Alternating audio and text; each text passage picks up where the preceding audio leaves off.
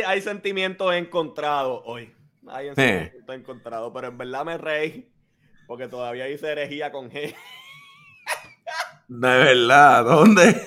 En el, en el intro. ah. contra Chico, dame, dame break. para para mí está, enfermo, dame break, chico. Es bueno que pase, es bueno que pase, porque está, tú sabes que estamos finitos hoy. Tú eres bien este, pacho, tú eres, lo peor, hermano. Yo estoy finito, yo sé que Carlos está finito, lo que pasa es que a Carlos le gusta mantener la paz. no, no, no, no me damos por allá tan temprano, papi, ¿qué es lo que hay? Lunes, eh, lunes con L de la herejía. Sí, gordo, dame darme, dame darme el café. Déjate, date el café, disculpe que la semana pasada... Hasta Ajá. aquí hasta las lamas usan tenis. Para que sepas. No, van a ser Adidas, anyway. Eh, este... Eh. Papi, que es la que hay, estás bien, Carlique. ¿Cómo estás? Papi, estamos, estamos activos. Papi, sí, los extrañé, te extrañé, baby. La semana pasada estaba en Florida haciendo unas cositas por ahí, no pude conectarme. So, la semana pasada fue 100% culpa mía, me disculpan. No, no, te tienes que disculpar porque aquí el hombre presente cumplió años. Ay, alaba Dios. Cumplió años. No te voy a decir ya. simplemente que cumplió. Ya, ya no se cumple, ya se conmemora. Se celebran, se celebran. Se celebran. no, pero en verdad te, me, falta, bro. No tenía como. Papi, y tú a mí, tú a mí, toda, obviamente todos los, los, los, herejes y las herejes que tenemos aquí. Sí, nos hicieron falta, nos hicieron falta. Papi, ¿tú estás bien? Papi, estamos como te en verdad estoy eh, sentimientos encontrados. Claro. los temas de hoy, obviamente. Para eso vamos ya mismo. Eh, contra un tema controversial y luego se añade otro que yo sé que vamos a tocar. Ah, Mira, y, en el backstage ni siquiera hablamos de cuál vamos a hablar primero. Yo voy a dejar que, que, que, que, sea de lo que Dios quiera. Sí, no. Este, durísimo, papi. So que qué bueno, pues así, antes de comenzar, tenemos dos temas importantes. Seguimos con las doctrinas de Tulip. Este, hoy toca la L de Unlimited uh, Limited Expiation o eh, expiación limitada. Que ese yo creo que es el punto de las doctrinas de la gracia que casi todo el mundo tiene issues graves con él. Ese es el punto de todo el mundo tiene issues. Sí, cuando la gente te dice, no, yo soy calvinista de cuatro puntos, pues el punto que no quieren es este. Es la L. Es este. Así que. Y como. L con L de la herejía. Ese L de L de la herejía, para que sepa. Y encima de eso, como si eso fuera poco, pues añadimos machismo dentro de la iglesia, ¿sabes? Porque ese, tema nunca este, es controversial ni añade candela. en este tema, yo no quiero añadirlo solamente a la iglesia. Machismo. Ah, papi, no, pero es que realmente, realmente, realmente. Lo que pasa es que yo, por si acaso, por si dicen, eh, a mí se me va a ir cuando lleguemos al tema. Sí, yo sé, yo sé. Pero especialmente quiero hablar de dos textos específicos. Y si quieren apuntarlos desde ya, Génesis 2.18 y Efesios 5.21. Son dos textos que yo creo que dentro de la iglesia hemos malinterpretado muchísimo y los hemos utilizado para, para estar oprimiendo y empujando a la mujer Así que, anyway, me estoy adelantando el tema. Ya sabes, saque la Biblia, eh, lo que tenga, el Corán, lo que sea que tenga, vaya buscando el texto bíblico. Sí, sí. Este... Háganme reír, háganme reír, porque sí. háganme reír, porque es que José, saca el tema, me, me... José tiene el don de lengua y no es el de Dios encima hoy, así que por favor háganlo reír. así que antes de arrancar, checate este intro. Piensas diferente, buscas un significado más profundo, no te conformas con una explicación superficial. La herejía es para ti. La herejía. Sway. Con un grado en Biblia y Ministerio de Jóvenes. Y Carlos de la Teología de la Calle. Con estudios en estudios pastorales e interpretación bíblica. Vienen a darle una perspectiva diferente a las preguntas y situaciones cotidianas de la vida. Ellos son, ellos son la herejía. Más nada, ese, ese, ese, intro siempre no, no, sube el ánimo, ¿verdad? Sí, sí, claro que sí. Me a pelear, pero me sube el ánimo. No. no, Corillo, en verdad, en verdad, dentro de todo, este, queremos que sepan que los amamos, los queremos, los extrañamos. Y hoy estamos aquí, este, Robert. dame paz, dame paz, dame luz. No, pero vamos a comenzar con, con la L. Este, vamos, a, vamos a comenzar con este tema de la, de la expiación limitada. Ok, ok. Eh, yo, un pequeño resumen, ya que hace tiempo no nos conectamos, bueno, hace una semana, pero siento que ha sido por tiempo. Como dos meses, ¿verdad? Sí, Este, llevamos en esta serie hablando de, de, las doctrinas de la gracia, el famoso tulip del calvinismo. ah, pero realmente lo reconocemos como la doctrina de la, gracia, de la gracia. Son cinco puntos del tulip, la T de la depravación total, la U de la elección incondicional, ah, la L que vamos a estar tocando hoy de la expiación limitada o de la expiación efectiva, la, la I de la gracia irresistible, y la P de la perseverancia y preservación de los santos. Aleluya. Ah, eh, estuvimos hablando de que la depravación total, un pequeño resumen, eh, se basaba básicamente en que por cuanto el pecado entró al mundo, todo el mundo fue, todo el mundo, por eso es que se llama total, no, eh, sino en que afectó a todo el ser humano. Y que este estado de depravación no significa que tú estás tan depravado como deberías de estarlo, pero sí. qué bueno que. Ok, yo pensé que iba a poner. este. Pero, o sea, no estás tan depravado como deberías de estarlo, pero sí esta depravación afectó alma, cuerpo y espíritu. Claro. Esto lo que quiere decir es que no estamos moribundos, no nos estamos muriendo en pecado, sino que morimos eh, espiritualmente. Estamos bajo las garras del pecado, estamos bajo el orden del pecado y somos esclavos del pecado. Y a eso es lo que se, eh, se, dedica la depravación total. Obviamente, como nuestra voluntad fue afectada, como nuestra mente, corazón, nuestra, nuestras actitudes, nuestras acciones fueron afectadas, pues necesitamos alguien que nos salve de esta condición. Porque nosotros no podemos hacer nada y no es que solamente no podemos, es que no queremos, porque ya nuestra, nuestra, en nuestra voluntad lo único que queremos es hacer el mal. Obviamente, si quieren saber más de este tema, pueden ir al episodio en la página de la Teología de la Calle en YouTube, también lo tenemos en Facebook, y ahí van a encontrar pasajes bíblicos, pueden encontrar buenas conversaciones que tuve con Carlos y que tuvimos juntos. después hablamos de la, eh, de la, elección incondicional, donde si el ser humano entonces no puede eh, tomar una decisión, ya que su voluntad fue afectada, está bajo el dominio del pecado, eh, en base a que Dios entonces escoge para salvación. ¿Acaso la elección de él está condicionada a algo que nosotros hagamos o está basada en su carácter y en su voluntad?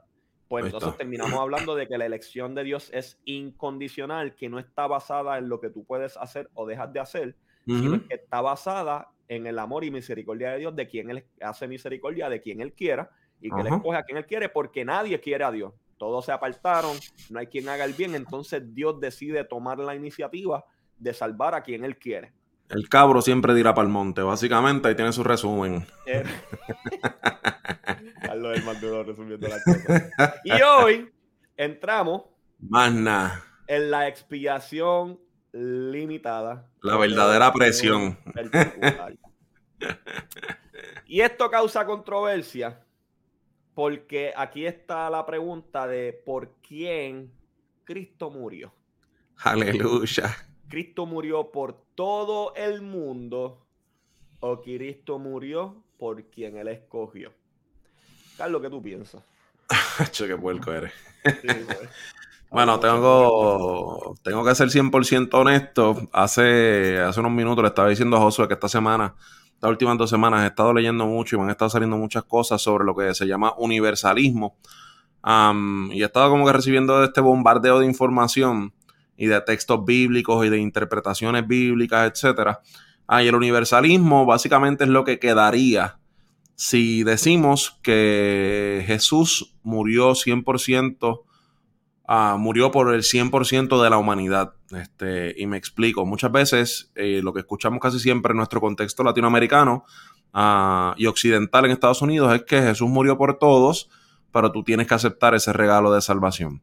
Bueno, pues básicamente está la doctrina esta de, la, de la expiación. De la expiación limitada, lo que dice es que si realmente Cristo murió por todos, pues entonces todos serían 100% salvos. No importa si creyeran en Él o no creyeran en Él, no importa si hayan puesto su fe en Cristo o no hayan puesto su fe en Cristo, el 100% de la humanidad sería salvo porque ah, el sacrificio hubiese sido por todos. son en ese sentido, me hace bastante sentido esto de la expiación limitada, donde el que yo creo que tú explicas esto mejor que yo, donde el sacrificio de Cristo es eficaz o, tiene el poder para salvar al 100%, para salvar al 100% de la humanidad, ah, pero solamente es, es eficaz o entra en acción en aquellas personas que sí efectivamente han sido escogidas o, y o han puesto su fe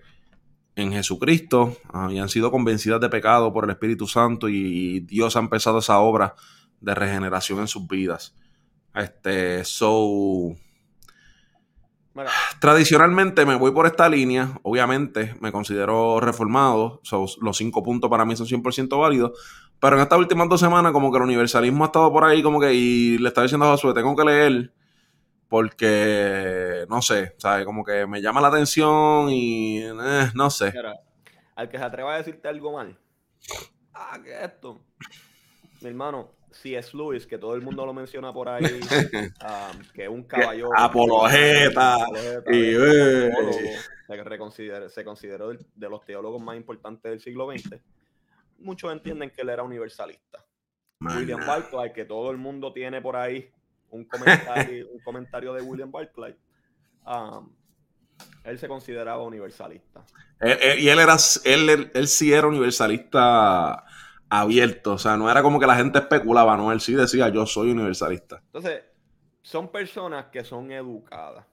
Papi, William Barker ha escrito probablemente los comentarios más utilizados y más, no sé, útiles para la interpretación bíblica de gente que no necesariamente Nadie va... los que Carlos tiene, nadie se atreve a ser honesto en una red social así. Es la realidad. Pero hay mucha gente que juega con ese pensamiento. La única diferencia es que tú lo hiciste público y ellos no. Eh, no, ahora no, no, no, entre Carlos diciendo que ahora no creen en el castigo eterno. Uy, ¿qué eres?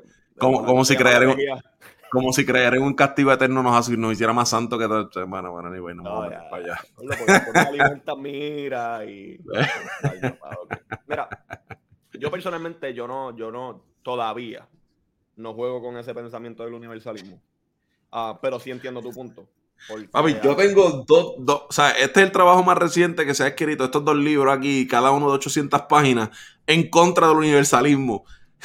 Sí, que yo boté el dinero aquí. ¿Pero lo has leído, gordo? No, no, empecé, empecé. Empecé por el tomo uno, papi, pero es que realmente el libro 800 páginas, yo tengo que caer en cama, literalmente con una pierna rota, Dios me cuide, para tener el tiempo para leer eso, sea, no hay break. No quieran que esto ni una pierna rota lo detiene. Pero. pero Exacto. la, la, la expiación limitada es un punto muy importante este, innecesario dentro de la teología. Y de hecho, yo creo que mucha gente lo cree, lo que pasa es que no se atreven a aceptarlo. Eh, la, hmm. expiación limitada. Explícame. No, y te, voy a decir por qué. Pero déjame, lo que tú reiterabas, quiero reiterar esto. El sacrificio de Jesús no tiene un límite. Ok. No tiene un límite. por eso es que puede confundir eh, de la expiación limitada. Pero el, el sacrificio de Jesús no tiene un límite pero hmm. sí es suficiente, escuchen bien y lo pueden escribir, es suficiente para cubrir la maldad y el pecado de todo el mundo. O sea, en otras palabras, si todo el mundo se arrepintiera, el sacrificio de Jesús cubre. So, en ese sentido, no tiene un límite. Eh. Pero solamente es eficaz y solamente es efectivo en la persona que ejerce la fe. Y el justo por hmm. la fe vivirá de tal manera Dios al mundo para que todo el mundo sea salvo. No, no para que el que crea no se pierda. So, aquí la clave está en el que crea. Carlos, ¿todo el mundo cree el Evangelio? No, señor. ya tiene un límite. Ya está. ¿Tú crees que hay personas que van a sufrir el Yehina? O el sí. la palabra. Pues, claro, claro. Si tú eres una persona que cree que una sola persona, una sola persona se perdió, ya el sacrificio de Dios tiene un límite. En ese sentido. Porque significa que no cubrió por los pecados de esa persona. Entonces, eso es lo que realmente se refiere a la expiación limitada. El problema aquí está, again, la pregunta de por quién Cristo o por quién Cristo estaba haciendo redención y expiación en la cruz. Cuando Jesucristo va a la cruz, ¿por quién realmente él estaba muriendo y diciendo, intercediendo? Y al final dijo Tetelestai, ¿por quién? En, ¿Por quién, el, quién, el, ¿De quién él tomó su lugar? Pues hay unas personas que te van a decir, fue por todo el mundo. Entonces, si realmente Jesucristo murió por todos los pecados de todo el mundo, la pregunta es, ¿por qué hay gente que se pierde? Entonces, no sé si a ti pasado te van a decir, no, lo que pasa es que él murió por los pecados pasados y presentes, pero ahí de ahí en adelante, si tú no confiesas cada pecado y antes de dormir no te arrepientes de todos tus pecados, si ese día te mueres, te perdiste. O sea que si no me arrepiento, si me arrepiento antes de dormir, pero no me arrepiento antes de salir, de montarme en el carro y tengo un accidente y me mato, me la Si viene un terremoto, un tornado y en ese momento te están mintiendo, el ambi. El ambiste. No, si o sea, yo nunca he visto un tornado, no lo quiero ver, señor, por favor, cuídanos, tu madera, por si acaso. En alerta de tornado. Haciendo un podcast. Yo lo odio, yo lo odio. O sea, que si yo veo un tornado, me asusto, temo por mi vida y se me sale una mala palabra, me perdí. Te perdiste, Carlos. Iba a decir la, para mí en mi mente es la más graciosa, pero. No, no, cállate la boca, sigue hablando. Tú sabes cuál es. Cállate, pero sigue hablando.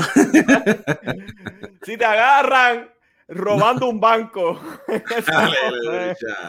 no, no, pero me entiendes lo que te quiero decir. Es como que Cristo murió por tus pecados pasados y presentes, pero de ahí en adelante la salvación está en tus manos y tienes que cuidar tu salvación con temor y temblor. Aleluya. Pues entonces, pues realmente Jesucristo murió por todos tus pecados.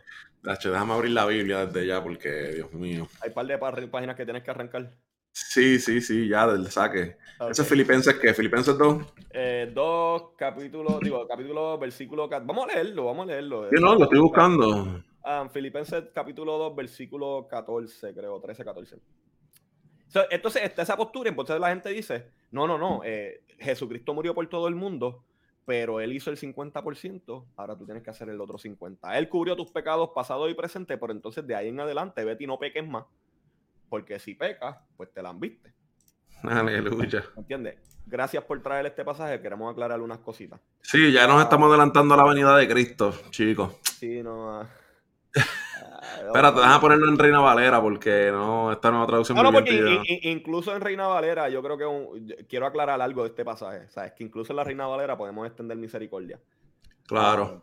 Eh, como siempre dicho, no como en mi presencia, de muchas Ajá, el 12, el 12, el 12. Ok.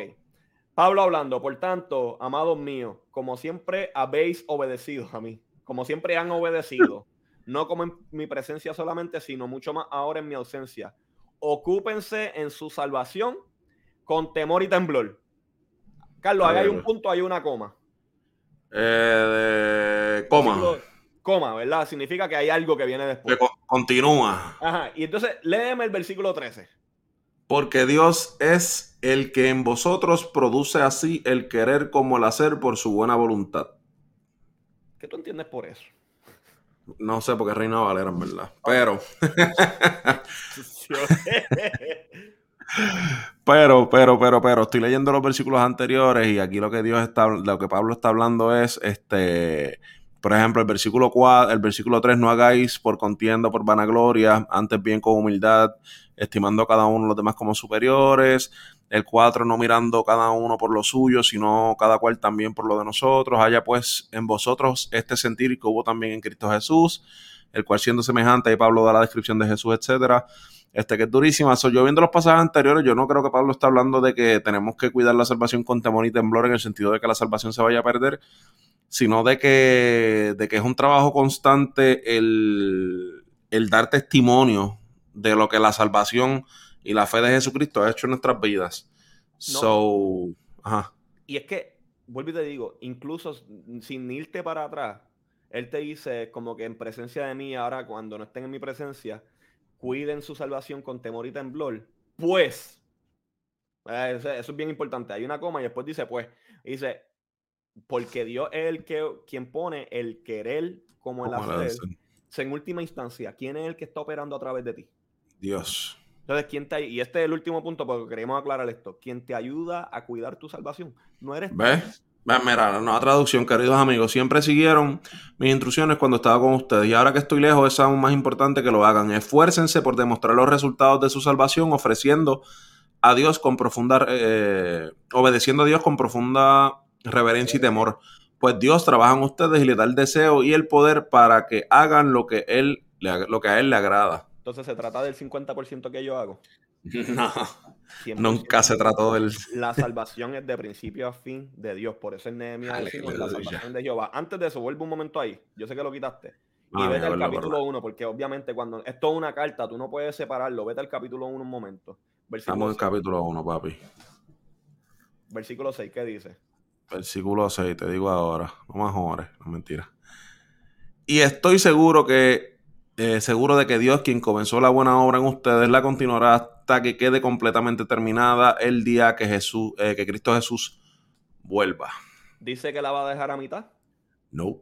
¿Dice que depende de nosotros que la obra sea terminada? Negativo. Ok, dice que Él, el que comenzó la buena obra, la va a terminar hasta el día que Jesucristo venga. Aleluya. So, si una vez Dios te escogió para salvación. Este Robert es bien incendiario. Aleluya. Amén.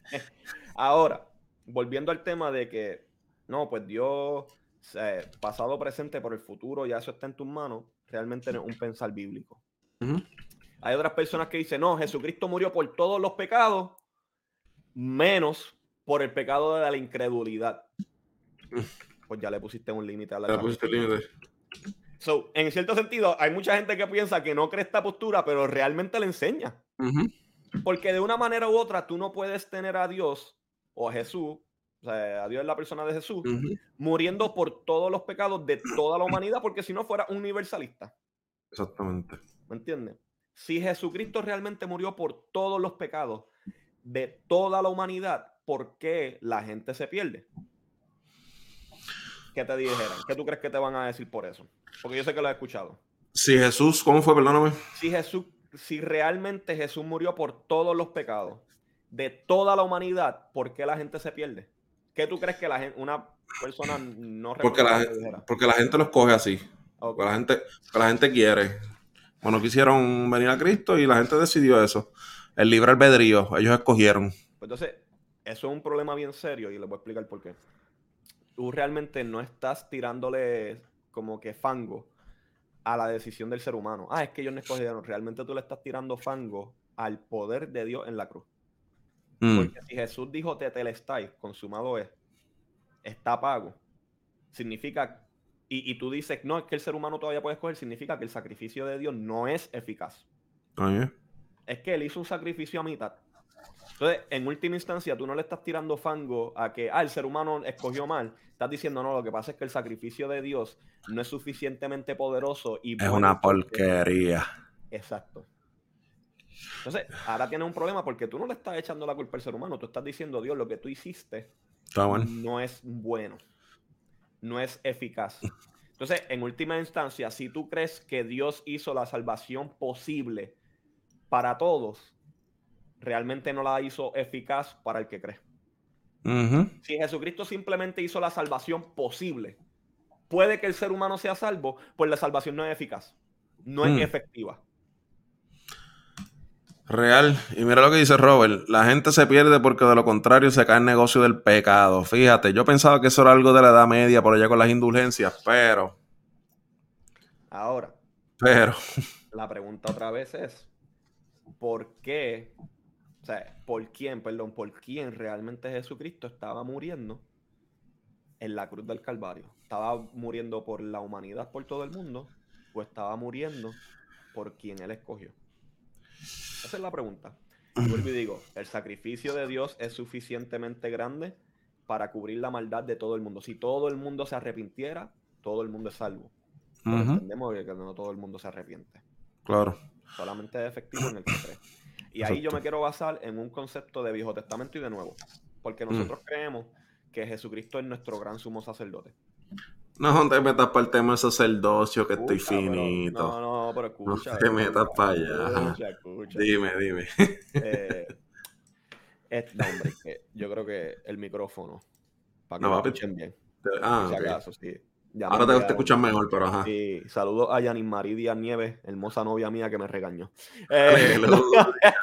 Eh, Gloria a Dios por esas mujeres esforzadas y valientes. ¿Por quién el gran sumo sacerdote intercedía en el Viejo Testamento, Carlos? Por el pueblo judío. intercedía por Babilonia, por Grecia. No, ¿Por quién realmente entonces intercedía? Por el pueblo de, por el pueblo de Dios. Por, el, por su pueblo. Claro.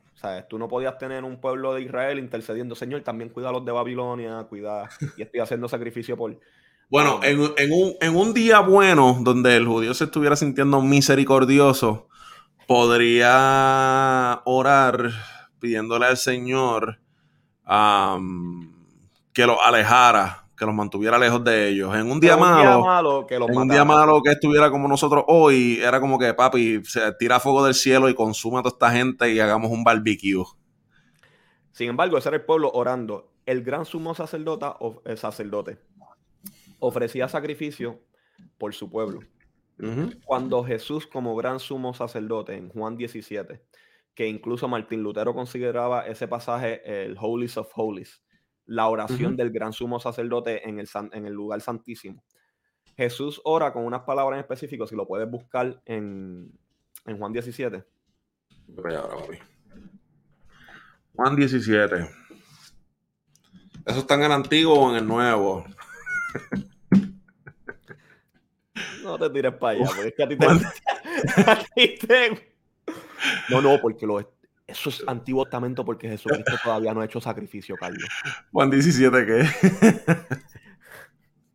Vamos a leer. Pues, eh, ok, versículo 9. Versículo 9. Me encanta, porque ya del saque, quiero ir directo. ¿Qué dice esas primeras seis palabras? Dice: Mi oración no es por el mundo. ¿Por sino Por, no es por el mundo. O sea, él aclara. Él dice: Yo no estoy orando por el mundo. Sí, pero espérate, ¿por quién? Yo voy a buscar la palabra, la palabra griega de esto, para que no. Para, que no. ¿Cuál es lo que significa no en el griego? Significa no. En el griego, ¿qué significa? Este. No. Ok, está bien, está bien. Por si acaso, por si acaso. significa lo mismo, ¿verdad? Ok, sí, está bien, ok. Y, y mundo, ¿qué significa mundo? A, e, ese es el tema que voy, papi. Dame, hombre, que ya estoy en Juan 17. Acaso, yo la tengo aquí también. 17, ¿qué? 9 me dijiste. Juan 17, 9. Bueno, la palabra que utiliza eh, yo acerca de esto estoy pidiendo no acerca del mundo. Cosmón. La palabra griega que utiliza ahí es cosmón. Ok. Cosmón se puede traducir básicamente como sistema como totalidad de, o sea, lo podemos traducir como un sistema de pensamiento, como un sistema de gobierno, pero también se puede traducir como la totalidad del, cosmos o de lo, de lo, que ha sido creado, de lo que, de lo que está presente. Eso. Que se puede utilizar para un sistema de pensamiento, un sistema de gobierno, como también, por ejemplo, Juan 3.16, porque de tal manera amó Dios al mundo, no, no necesariamente se refiere siempre al sistema de, del sistema de gobierno, al sistema que opera, sino también a su creación. Por eso es que la ecoteología, que es teología de la liberación, que surgió en los 70, mucha gente la tira para el otro lado diciendo esta es teología de izquierda, estos son unos locos, que es el calentamiento global y toda esta porquería. Pero realmente Juan 3.16 del saque nos está diciendo que Dios también ama y se preocupa y el sacrificio de Cristo tiene que ver con la restauración y el, y el restablecimiento del cosmos y de la naturaleza también. Ok, y aquí aclara en la oración, aquí aclara en esta oración del gran sumo sacerdote intercediendo en el lugar santísimo, dice, mi oración no es por el mundo, sino por quién. Ah, espérate que me fui. Ah, el mundo, por los que me diste, por los míos. Ah, entonces de todo el mundo. Chicos, sí, pero es que Juan, eh, digo, sin quitarle mérito a la carta de Juan, en verdad. Yo sé que, yo sé, pero vuelvo y digo, Juan, o Juan o la comunidad, Juan, ¿cómo es, cómo que se llama? Juanina. Juanina. Juanina. Eso, suena como que un, un, plato de comida de Puerto Rico. No, dame una Juanina. Eh. ¿La, quieres ¿La quieres en papiro o en ostracas? Yo sé, pero esto es un concepto que se saca del Viejo Testamento. Claro. En cuestión a la intercesión del pueblo. ¿Me entiendes? Y él dice, Mara, yo no estoy orando por el cosmos, yo no estoy orando por el mundo, sino que estoy orando por los que tú me diste. Y durante este capítulo tú vas a ver la distinción de que Jesús en esta oración está hablando del mundo y de los míos, del mundo y de los míos. Y luego más adelante dice, y también oro por los que van a creer. No ora por todo el mundo, dice, sino por los que van a creer este evangelio, este mensaje de salvación. Entonces, si Jesús mismo está intercediendo, ¿me entiendes? Por una gente en particular, porque entonces nosotros creemos que Jesús realmente murió por todos los pecados de todo el mundo. Y ahí dicen, ah, pues entonces Dios es malo. Dios entonces no quiere salvar a todo el mundo.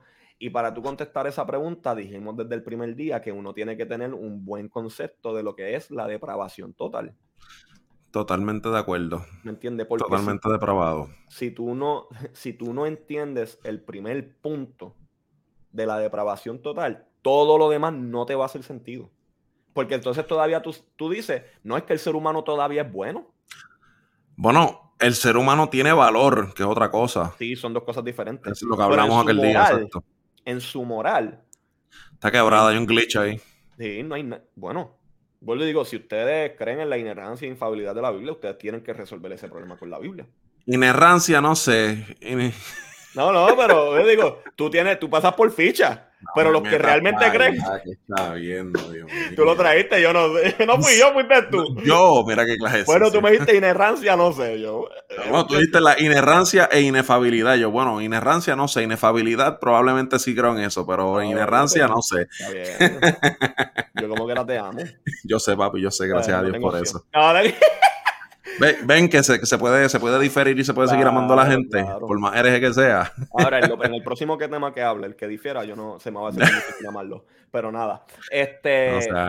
sí. es la verdad, tengo que hablar con la verdad. Pero si tú crees realmente en que la Biblia dice la verdad, entonces tenemos que, tenemos que reconciliar estos textos. ¿Me entiendes? Porque si no, vamos a tener un problema no con una posición teológica, sino con lo que establece la Biblia. ¿Entiendes? Exacto. ah, pero la voluntad de Dios es que todos sean salvos. Hoy no vamos a tocar el tema de la voluntad, pero si tú realmente lees la Biblia y entiendes el griego y el hebreo, hay más de nueve tipos de voluntad. De entre las tres más grandes está la voluntad decretiva, la, voluntad eh, preceptiva, que tiene que ver con los preceptos de Dios, y la voluntad de determinación o, en cuanto a... Eso es un lenguaje antropomórfico que significa que Dios usa lenguaje para que el hombre lo entienda. Ah, y hay que ver qué tipo de voluntad, si es la voluntad decretiva o si es la voluntad preceptiva o si es la voluntad permisiva o si qué tipo de voluntad realmente está hablando en ese texto. No vamos a entrar para allá. Pero cuando tú te encuentras con este tema, tú tienes que, vuelvo y te digo, hacer la paz con la Biblia y reconciliar el texto. ¿Me entiendes? con la, no, no con tu pensar, sino con la naturaleza de quién es Dios. Exactamente. Entonces, volvemos al punto. Si nosotros no entendemos de que somos depravados totalmente y que estamos muertos. O sea, no es que estamos moribundos, no es que estamos enfermos, es que estamos muertos en nuestros delitos y pecados. Pues esta línea de pensamiento, pues uno dice, ok, realmente es lo que la Biblia establece. Ahora, si tú piensas que estamos moribundos y que todavía hay un chance de que el ser humano sea bueno por su buena obra y que puede cooperar con Dios, pues esto se te va a caer. Exactamente. ¿Entiendes? El problema es que la Biblia establece que estamos muertos no peleen conmigo, no se molesten con Carlos, peleen con la Biblia. No, conmigo no se molesta, la gente a mí no me escribe ni nada. Pero te invitan a los live. Pero me invitan a los live. Eh, como que. Aleluya. Carlos, Carlos dijo que esto en aquel live. Que, que... Invítalo para acá. Sí, claro, Tú no sirves. Realmente, y quiero, y quiero, o sea, no quiero simplemente traerle esta posición simplemente por traerla, quiero que, en cierto sentido esto magnifica a Dios. Y, lo entendamos y que magnifica a Dios porque nosotros no hacemos teología para ser arrogantes. Nosotros realmente, la idea de conocer a Dios es para adorarle mejor, para amarle más, ¿me entiendes? Entonces, ¿cómo realmente este concepto puede afectar nuestra, nuestra alabanza y adoración? Pues mira, número uno, de que el sacrificio fue efectivo. O sea, cuando realmente Jesucristo estaba muriendo en la cruz, por su pueblo, por los quienes él escogió, él aseguró la salvación. ¿Me entiendes? Acabó. y después de ahí sale la canción de Marino. Por si acaso. Cristo viene. o sea, Jesucristo aseguró la salvación. de tu vida, ¿me entiendes? Amén. O sea, no hay nada que te pueda separar de él. Ese sacrificio fue efectivo. Entonces, si tú entiendes esto, créeme que tu adoración va a ser como que, diatre, yo soy que soy Bill, soy menos, como que tu lente se va a enfocar más en Dios y menos en lo que tú puedes hacer. ¿Entiendes? Y eso es lo más importante de este punto, de que tú puedes estar seguro de que cuando Cristo te escogió, como dijo Filipenses 1, eh, Filipenses, que susto. cuando Cristo te escogió, Filipenses 1.6, el que comenzó la buena obra en ti, la va a terminar. Escucha, escucha el tema redimido con el Mayri. no te rías. Este tipo, El tema está duro, el tema está duro. Es un insider, es un insider, es un insider. No, que insider ni que checo alto. Tú sabes más que eso, Dale, dale, dale, dale. Este, entonces, tú puedes tener seguridad si tú dices, diatre Josué, pero es que yo no sé si, si realmente Jesucristo murió por mí, mira, mi, mi, consejo. Es más, Carlos, que tú dirías a una persona que diga, mira, yo no, Carlos, yo no sé si yo fui escogido si Cristo murió por mí. Este, chica, no me metan en esos líos. Mira, realmente, si ya tú tienes dudas si Cristo murió por ti o no, yo creo que ya el proceso de. de el proceso de, de Dios, de trabajar en tu vida, eso tiene un nombre que estoy buscando ahora mismo que se me olvidó, que es que este, este es el problema. De Ajá, este, de regeneración. Gracias que los reformados tenemos este, esta parranda de, nombres que muchas veces se nos olvidan. Y estás con R. Este de regeneración. Exacto, pues yo creo que mira, este ya el espíritu está haciendo un trabajo en tu vida y, eso demuestra una preocupación genuina eh, y real um, por, tu, por, por tu vida espiritual y por tu relación con Dios. So, mi consejo sería, papi, eh, o, o, amigas, vas por buen camino, sigue metiendo mano en tu relación con Dios, conociendo a Dios, metiendo mano en la teología, conociendo quién es Dios para que podamos entender bien todos estos conceptos. y pidiéndole al Señor que nos revele quién Él es, eh, no tan solo a través de los libros y la teología, sino también, ah, también a través de una vida eh, devocional y, de esa relación que, que, se desarrolla pues a través de, esas prácticas y de, esas disciplinas espirituales. So, va por buen camino. Sí, no, y es lo mismo, como que si tú tienes dudas de dónde tú estás parado con Dios, sigue, sigue exponiéndote a la palabra de él, ¿me entiendes? sigue exponiéndote a su, a su naturaleza, a su carácter, ¿me entiendes? van a venir dudas, van a venir preguntas. mi, mi, mi, mi corazón es decirte como que, ¿me entiendes? Acércate a él. Acércate, ¿sabes? Con tus dudas, con tus preguntas, con tus corajes. y sigue exponiéndote a la palabra de él. Porque nosotros creemos que la fe viene por el oír y el oír la palabra de Dios. Este, para mí es el mejor consejo que te puedo dar. Aunque tú no te sientas parte de, acércate una, a una comunidad de fe. ¿Me entiendes? Y, y mientras tanto, lucha con tus dudas. Hay cosas que no vas a estar de acuerdo, pero sé lo suficientemente humilde para decir, ¿sabes qué? No sé nada, déjame aprender. Obviamente en el proceso yo creo que Dios es el que te va a traer la convicción. Si no te importa, no te importa, yo no te puedo forzar. Claro. pero yo sé que mientras tú te sigas exponiendo la palabra de Él y pídele a Dios por misericordia. O sea, porque como dijo Carlos, realmente si esto te, importa de verdad y si es algo que realmente te preocupa, ya el Espíritu Santo está poniendo una convicción en ti. Y en esta hora yo quiero que el que. No, no así. este, pero e, ese es mi mejor consejo que te puedo dar. Porque, como dijimos, aunque el sacrificio de Dios es suficientemente grande para cubrir la maldad de todo el mundo, incluyendo la tuya, pero solamente es efectiva en el que cree. Y nosotros creemos que el proceso de salvación de principio a fin le pertenece a Dios y quien pone la fe es Dios. Pero eso no quita de que nosotros hagamos una proclamación y una invitación a que tú seas parte, ¿me entiendes? de, la familia de fe. Y, constantemente el mensaje del Evangelio es una proclamación. Eh, como que vengan a mí los trabajadores y cansados, este, vengan a comprar pan sin dinero. Eh, realmente una invitación extendida. Pero el que realmente es escogido es el que responde. Eso es todo, lo voy a dejar ahí. Si tienen preguntas, nos pueden tirar al día más tarde. Eh, vamos al tema que, que puede sacar chispa. Este, yo sé que Carlos y yo en esto no estamos en desacuerdo. Eh, estamos 100% de acuerdo en esto. Y en cuarto a, Por fin. tema del machismo. en cuento al tema del machismo dentro de la iglesia. Aleluya. Espérate, déjame, déjame, editar esto y ponerle la iglesia con mayúsculas. Aleluya.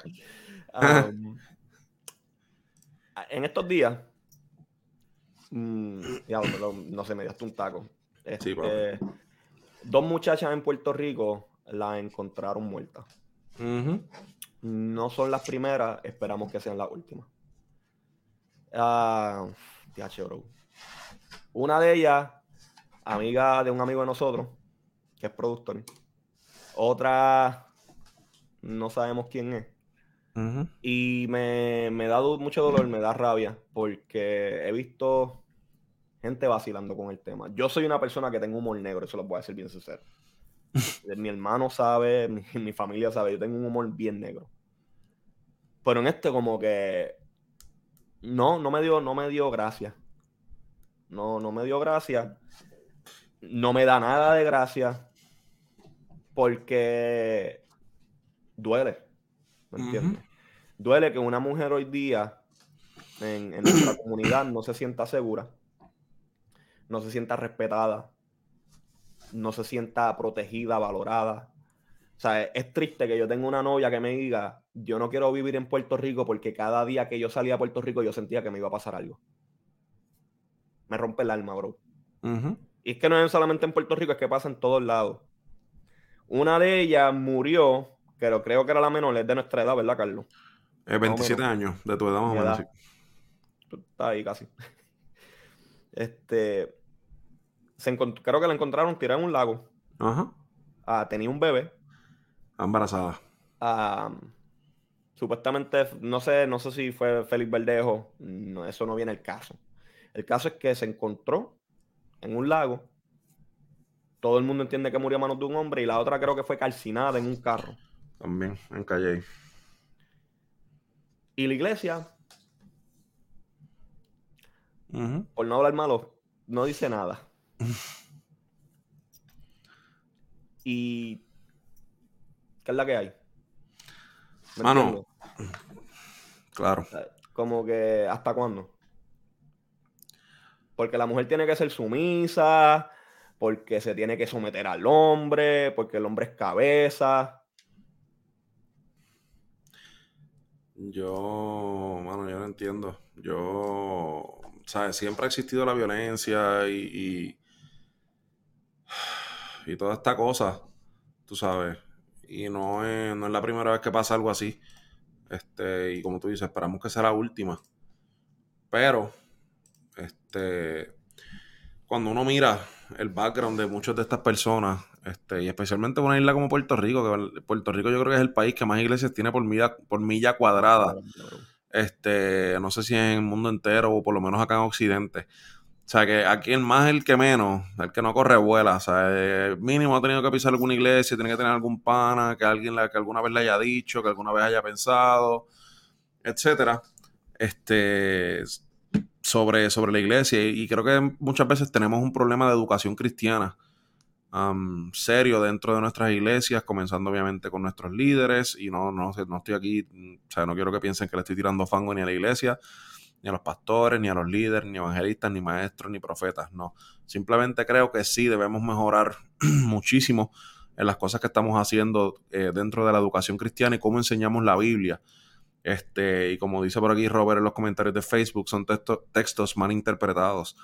Este, yo creo que ahora mismo cualquier persona, cualquier persona que tú le preguntes, cualquier persona que no, que no esté ahora mismo militante en la iglesia, que no son practicantes, que no son cristianos, una cristiana practicante, si tú le dices este, si ha escuchado el texto de donde dice que la mujer se tiene que someter, te va a decir que sí.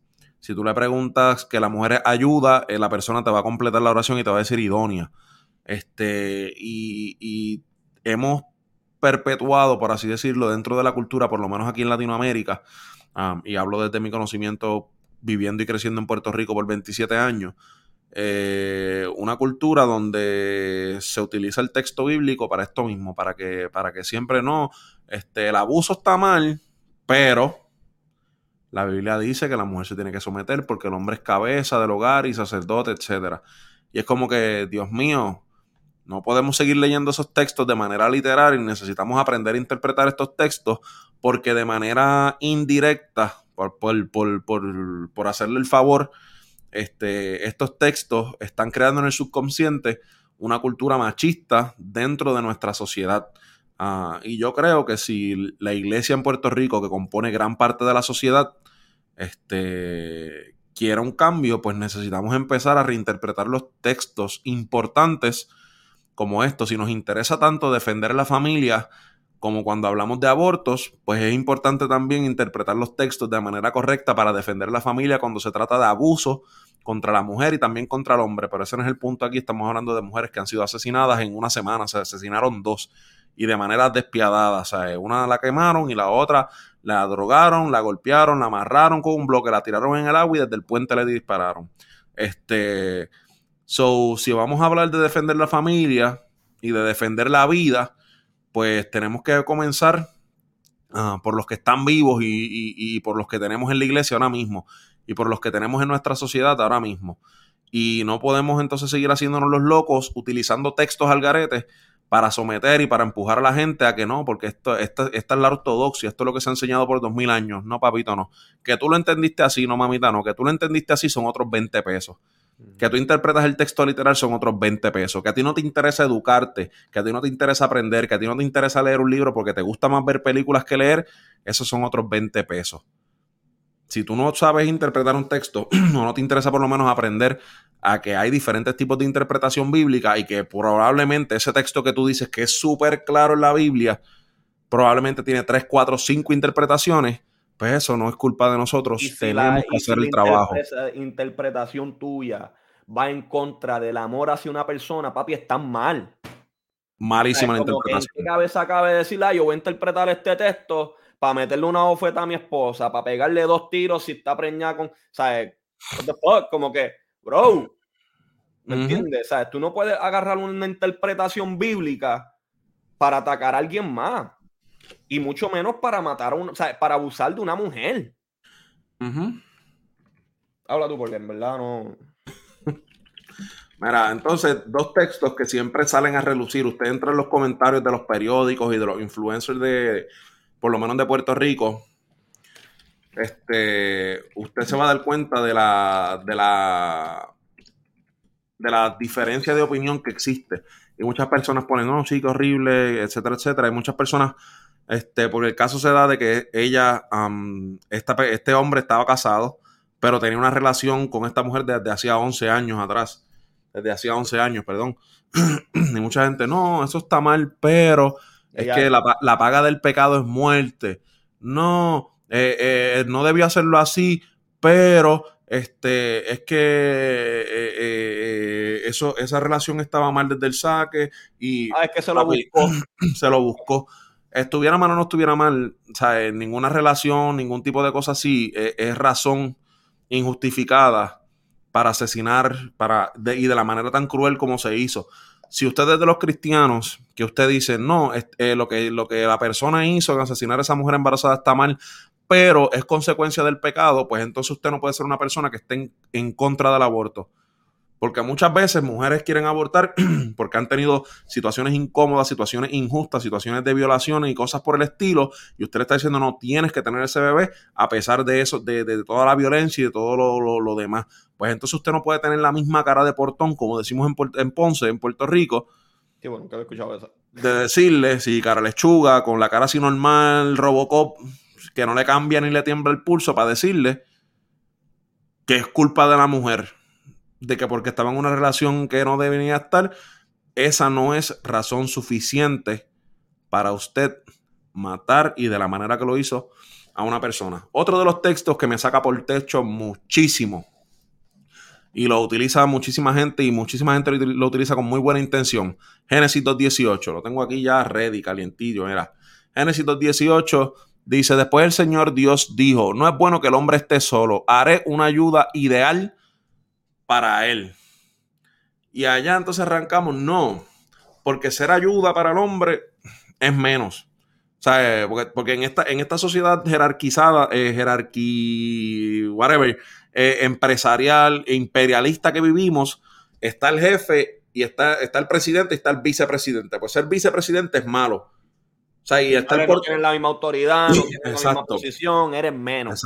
Entonces, ser ayudante está mal, para empezar. Y eso es una malísima, o sea, una manera súper mala de ver las cosas. Para empezar, eso es lo primero y eso no tiene nada que ver ni con la Biblia. Segundo, que el término que utiliza la Biblia eh, aquí en ayudante o en ayuda idónea en Génesis 2.18 es el mismo término, el mismo, la misma palabra que es ser en hebreo, que se utiliza para describir la ayuda que Dios le da cuando el pueblo de Israel no podía defenderse en contra de, de los pueblos opresores. Pero como tenemos una mentalidad de que el ser humano está en el centro, no, Dios me vino a ayudar porque, eh. porque Él hace lo que yo diga. Porque el universo gira alrededor mío. Porque el universo gira alrededor mío. Pues, ¿sabe qué? Si, si realmente el texto bíblico y los autores bíblicos que usted y yo creemos que, fue, que escribieron la Biblia inspirados por Dios en momentos críticos de la historia, y, de, y, utilizaron esa misma palabra que utilizaron en Génesis 2.18 para describir las veces que, la, eh, que Dios ayudaba al pueblo de Israel cuando no podían más, pues realmente la mujer no es una ayuda, no es un extra, no es un complemento más. La mujer realmente vino a llenar una necesidad que, o en el, en el texto de la Biblia, eh, Dios trajo a la mujer porque el hombre no podía con la tarea solo. Porque esa es... Exacto, porque era insuficiente y al estar los dos juntos, entonces es que funcionaba una relación porque Adán se sentía solo y lo mismo, ¿sabes? Ayudar aquí no es ser menos, ayudar aquí no es este despreciar, no es minimizar, no es como que aquí el que sabe soy yo y como tú eres la ayuda idónea, tú te tienes que callar y dejar que el que brille sea yo. Negativo, negativo, negativo. Eso de que la ayuda idónea eh, eh, eh, es la mujer, el hombre puede ser ayuda idónea para que sepa. Lo que pasa es que tenemos esta mentalidad de... Ya me me calmé. de superioridad tenemos esta mentalidad de que tú existes para mí. Imperialista. Yo no existo para nadie. De hecho, si tú entras en una relación teniendo esa mentalidad, vas a fracasar. Porque el día que la persona no cumpla con tu expectativa, con tu necesidad, estas cosas van a pasar. Como mientras tú sigas objetivizando a la persona, ¿entiendes? Especialmente a la mujer, que la mujer no es un objeto para tu necesidad, para tus caprichos, para tus deseos sexuales. No existe para eso.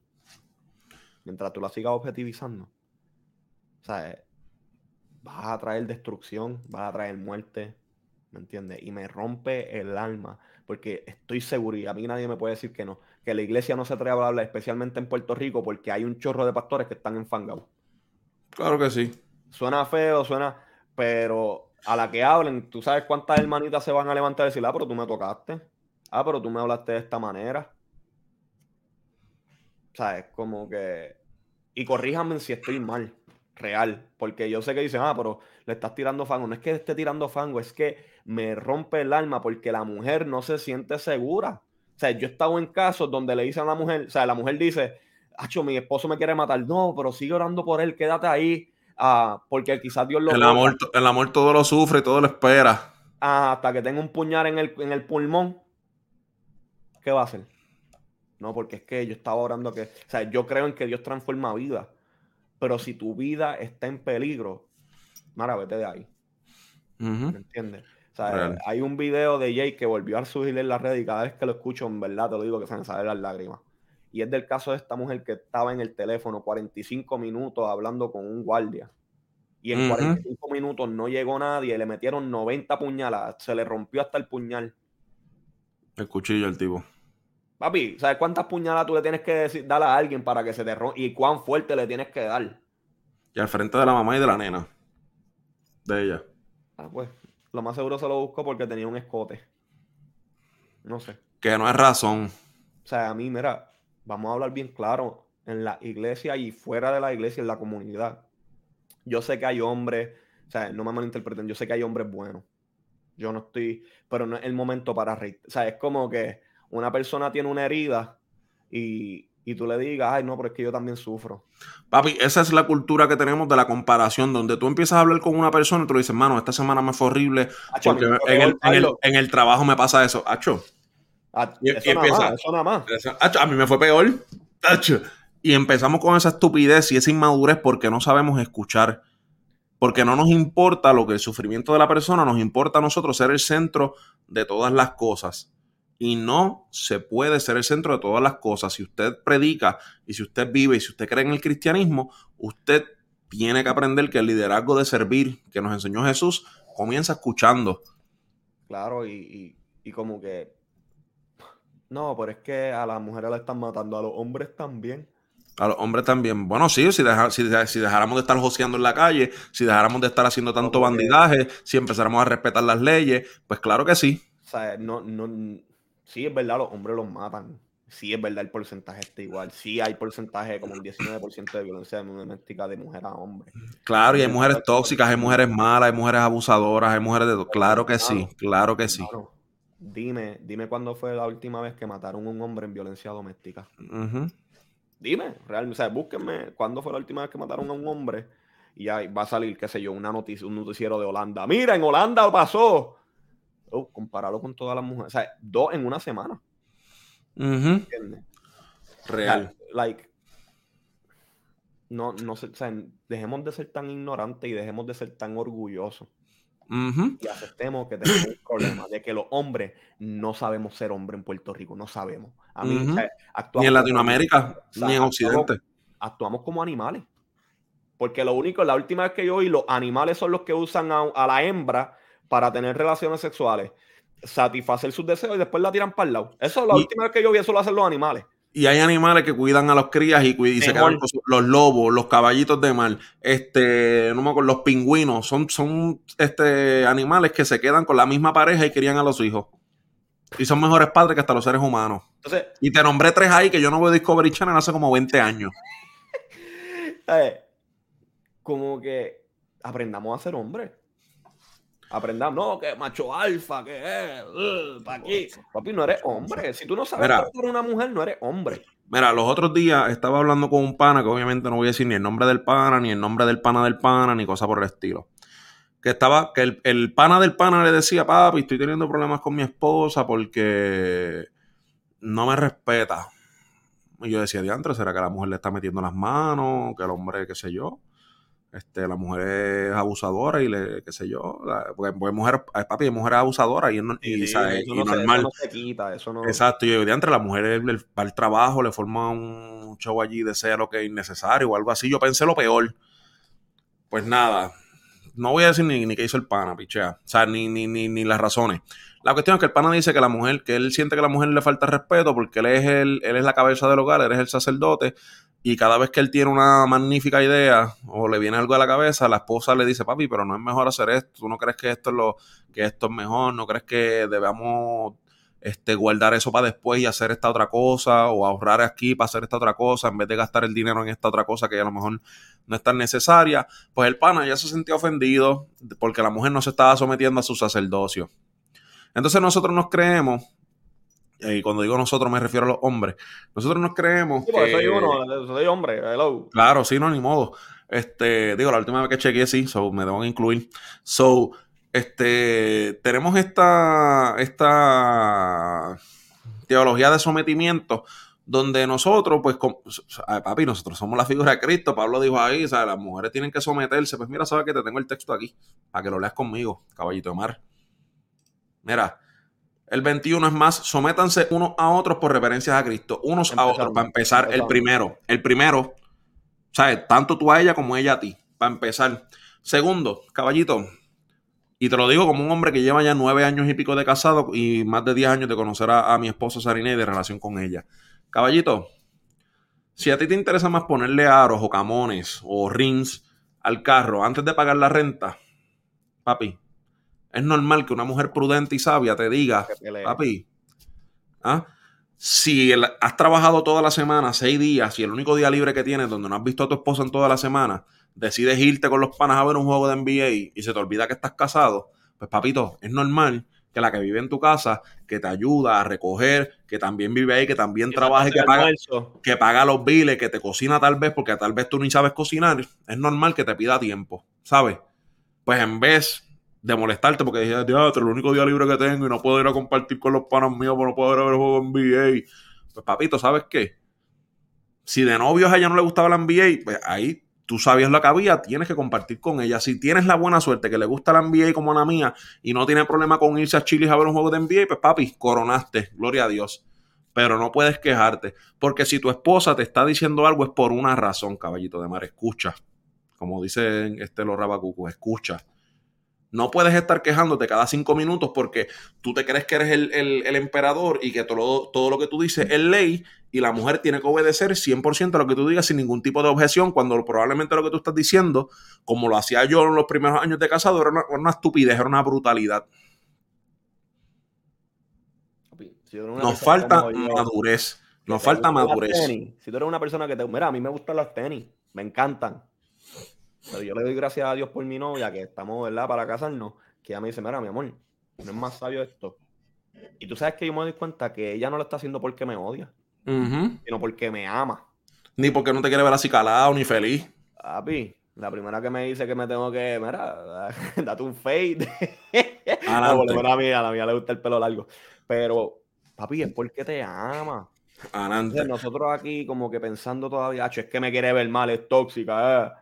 Entonces, seguimos con la teología de, someternos, no, porque la mujer se tiene, eh, porque se tiene que someter. ¿Sabes qué? El primer ejemplo que da Pablo ahí en el texto este de, someterse es que, es que las esposas se sometan, ¿verdad? Se someta cada uno a su marido como al Señor.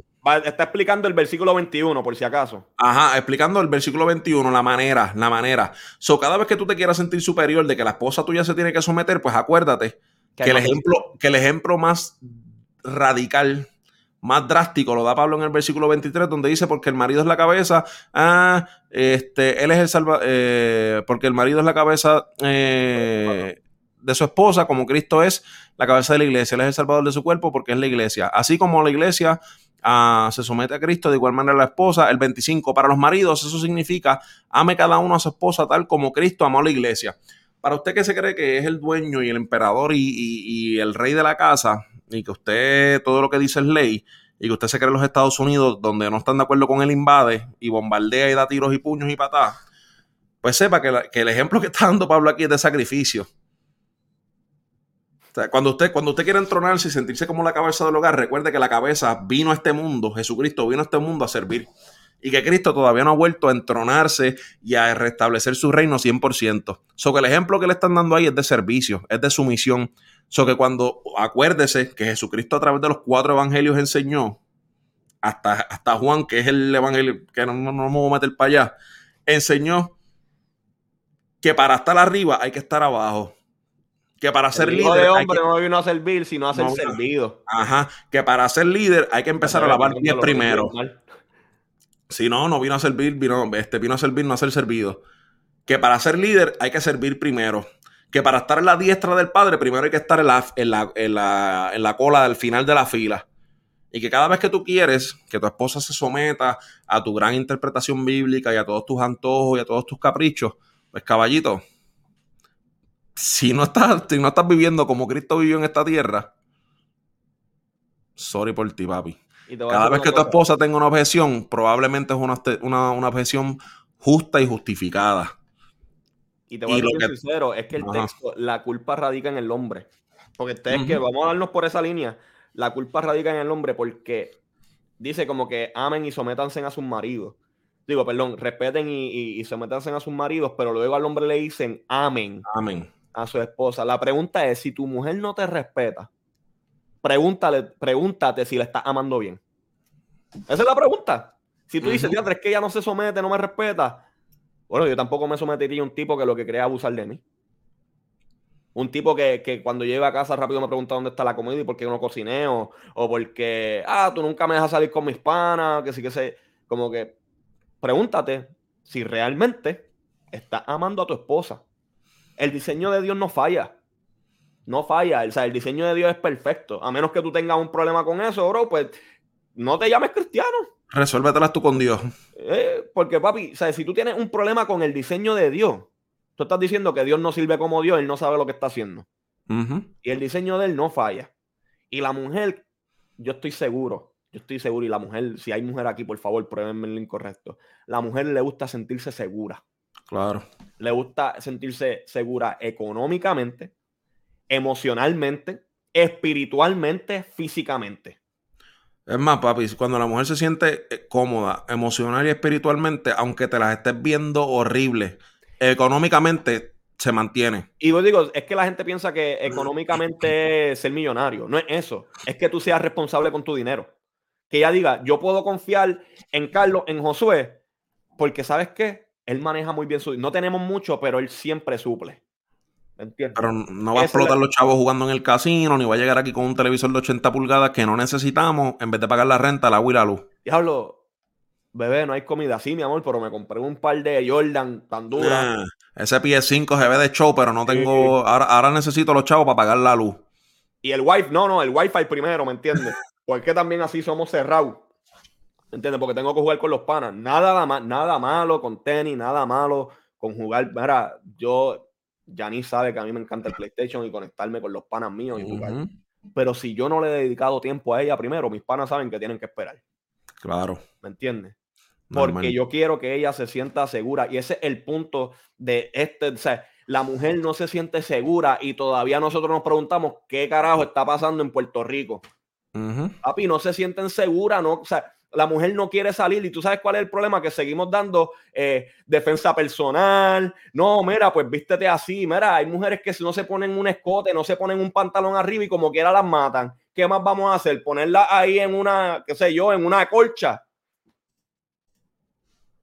Papi, ¿sabes? No es culpa de la mujer. Si tú tienes un problema como hombre, dejemos de estar echándole la culpa a la mujer y vamos a enfrentar el problema con el hombre. ¿Me entiendes? Casi todo es, y, no hay nada en contra de esto tampoco. Yo creo que la mujer necesita su ayuda emocional. Claro. Pero que vamos a seguir, la necesita. Claro, que vamos a seguir dando más clases de ayuda personal, vamos a dar más clases de defensa personal. ¿Me entiendes? y, y, cuándo vamos a trabajar con el hombre? ¿Cuándo vamos a decir como que, mira, no, hay un problema serio en tu corazón, tenemos que trabajar con eso? ¿Cuándo vamos a, dejar de ignorar el hecho de que dentro de la cultura evangélica tenemos un problema de machismo? ¿Cuándo vamos a empezar a trabajar con eso? ¿Cuándo vamos a enseñarle a los muchachos dentro de la iglesia que someterse el uno al otro y de que ese texto que acabamos de leer en, en, Efesios 5 no significa que tu esposa es tu esclava? Ahora, y, perdónenme, sé que me agito y yo sé como que, pero tú sabes que también me y me duele que rápido dicen, ah, pero mira Josué cómo está hablando y quieren picharle al tema. Papi, vamos a hablar las cosas como son. La realidad. Y yo digo, perdóneme, porque yo sé que, se me sabe lo de Bayamón y hablo así. Pero es que no, a veces no encuentro palabras ni manera de cómo decirlo. Sí, sí, normal. ¿Entiendes? Como que me frustra porque ahora van a decir, ah, mira, mira cómo José está hablando en el live. Por a que no te le estás prestando atención a, lo que realmente se está hablando en el live, a la información. Eso es lo de menos, eso es lo de menos. Realmente el, punto aquí es que hay un issue de machismo dentro de la iglesia que hay que trabajar. Este, hay un machismo escondido disfrazado de sana doctrina. Hay un evangelio, un evangelio escondido aquí, este, un machismo aquí disfrazado de, de, ortodoxia, un machismo aquí disfrazado de, de, santidad, de correcta, de la interpretación bíblica correcta, un machismo disfrazado de, de, yo no sé, mano, de tantas cosas que realmente no justifican el que las mujeres ni siquiera dentro de la iglesia muchas veces se sientan seguras. Acá en Estados Unidos, ah, en cuestión de meses, han salido un montón de bochinches de pastores de, con escándalos sexuales, de ya sea de pornografía infantil. Porque o sea, no es que la pornografía de adulto está bien, pero infantil es como que... Lo llevaste a un nivel ya... más depravado todavía. Más peor pastores con infidelidades, pastores enviando fotos en nu o, con ropa transparente que se le ve la vida. Este, y en Puerto Rico hasta ahora eso no ha salido y si ha salido, bueno, hay un par de casos de, de pastores este, donde lamentablemente se ha probado su infidelidad y gente de ministerios durísimos que en Puerto Rico son acá arriba. Se ha probado, se han divorciado, está la evidencia de sus fallas y yo no estoy diciendo que por esas fallas hay que darle, hay que darles para abajo y bajarlo. Pero aún así, no se le da la atención que merece. Se siguen teniendo esa gente en altos pedestales y en, posiciones de poder. Pero si fuera una mujer. con ella por el La que le infiera al esposo, la que hubiese hecho 20 disparates pornográficos, lo que sea, el cuento hubiese sido otro. Eso es machismo escondido dentro de la iglesia. Tenemos que Eso es machismo escondido detrás de cristianismo. Es que, ¿sabes?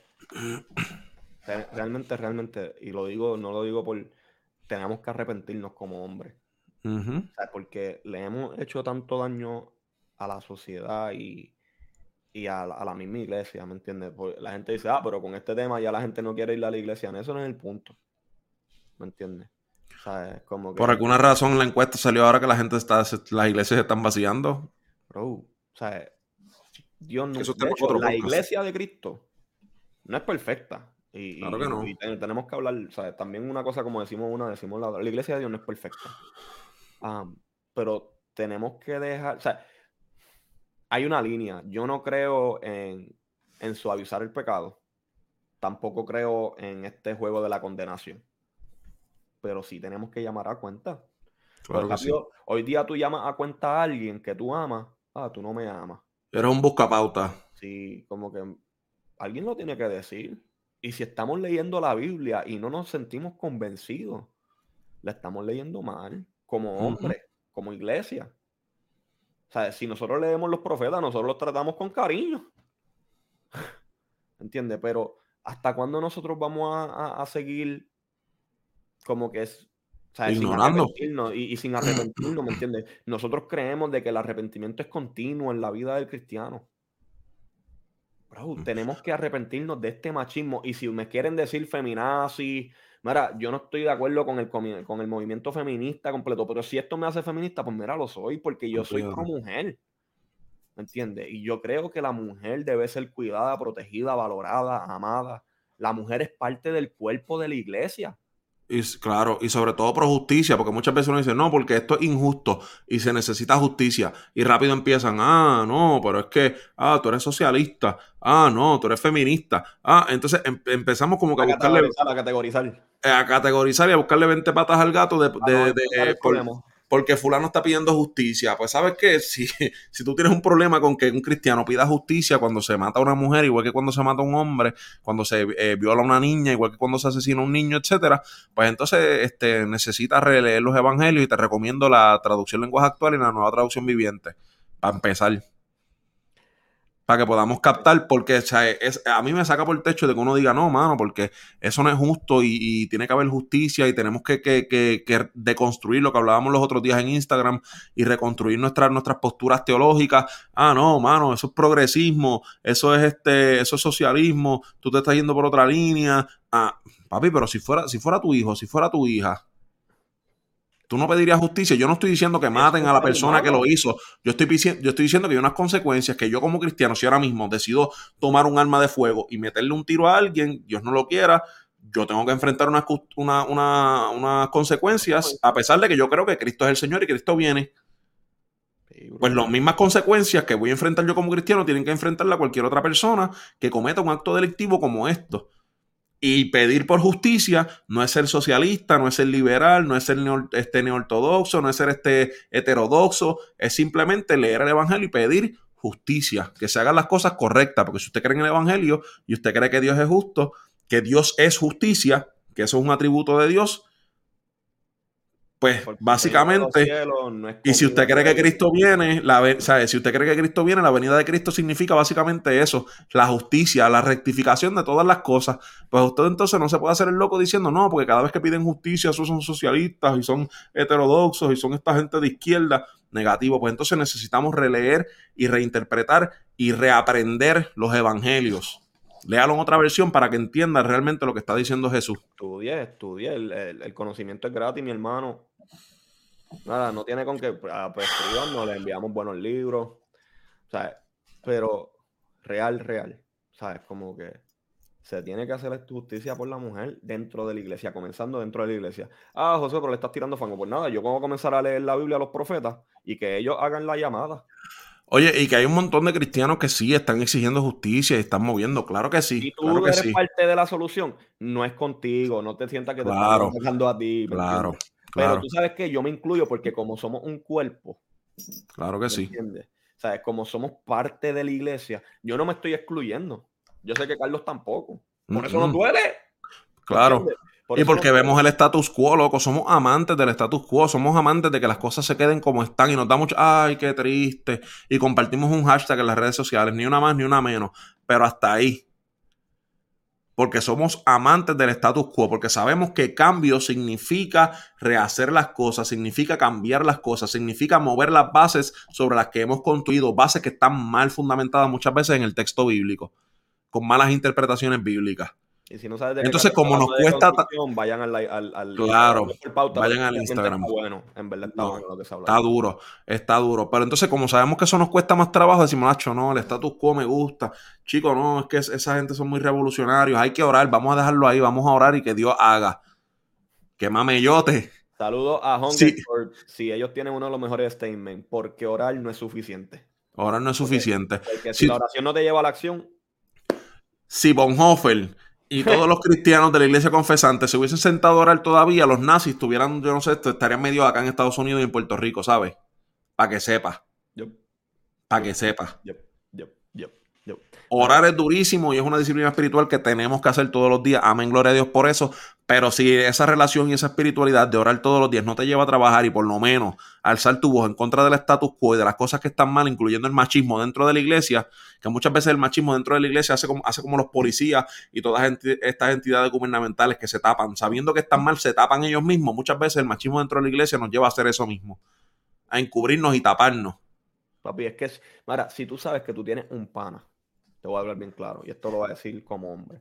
Si tú sabes que tú tienes un pana que abusa de una dentro de la iglesia y fuera de la iglesia también, que tú sabes que abusa de una mujer y constantemente abusa de una mujer y tú no dices nada porque es tu pana, papi, tú no eres pana.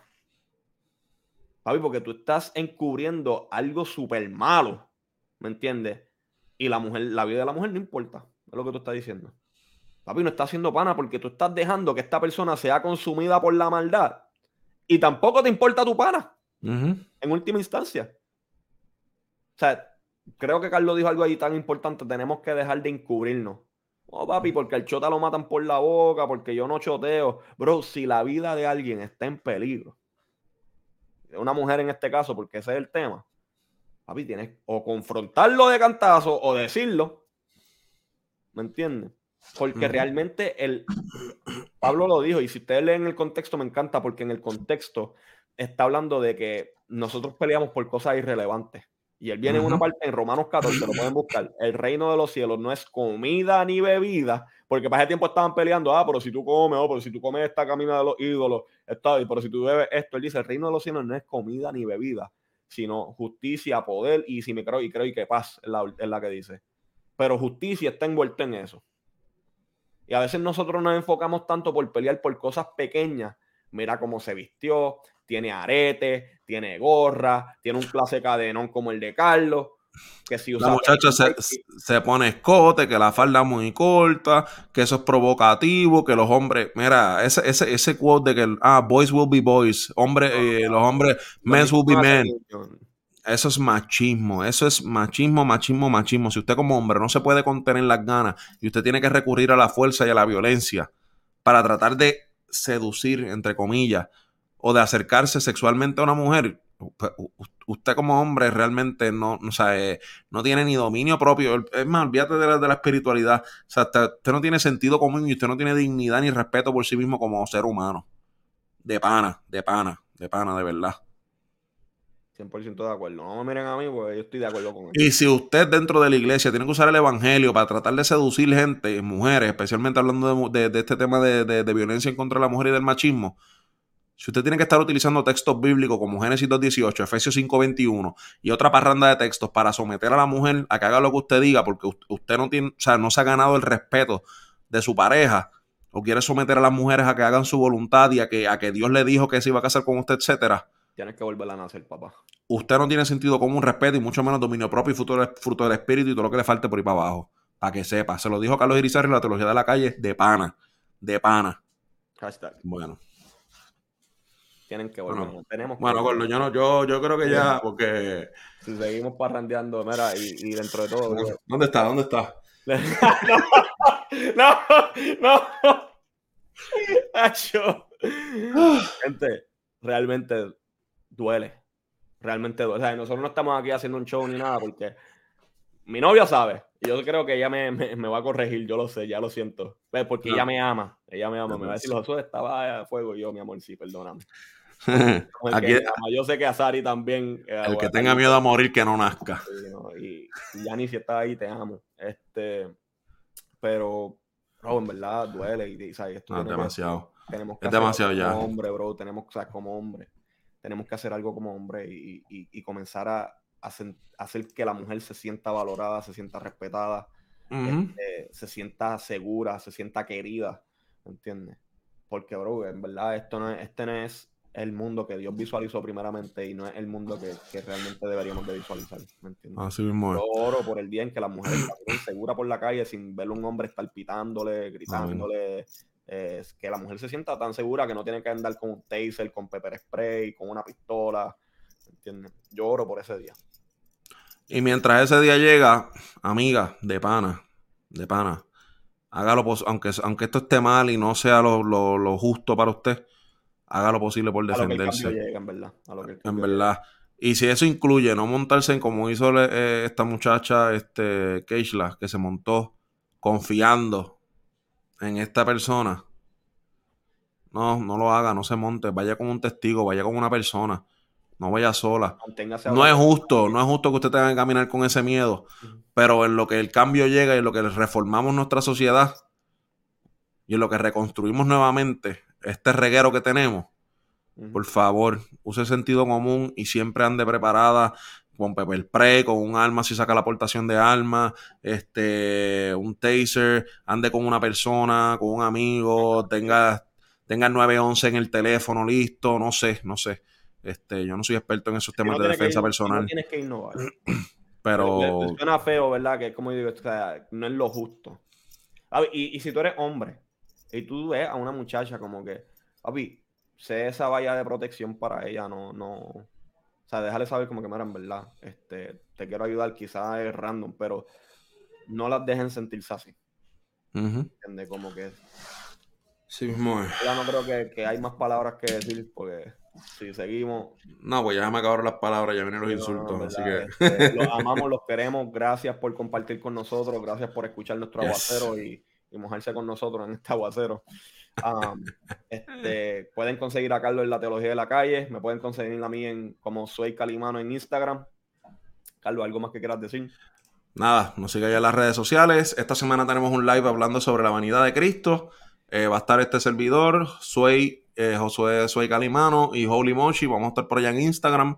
Síganos en Instagram a los tres. Y se supone que en esta semana también tengo un, yo por lo menos voy a hacer, a tratar de hacer un live, un Instagram live, con una persona que conocemos, una mujer que se dedica a ayudar a mujeres eh, en situaciones de maltrato y en relaciones de maltrato, cómo salir de ellas, así que estamos en esas gestiones, espero esta semana poder cuadrar para hacer ese, ese en vivo si, si se logra cuadrar, pues les voy a estar compartiendo la información por las redes sociales para que se conecte con nosotros. Así que nada, será hasta la semana que viene. Gracias a todos por seguir entonces en sintonía aquí, que es la herejía. Será hasta la semana que viene. Dios me los cuide.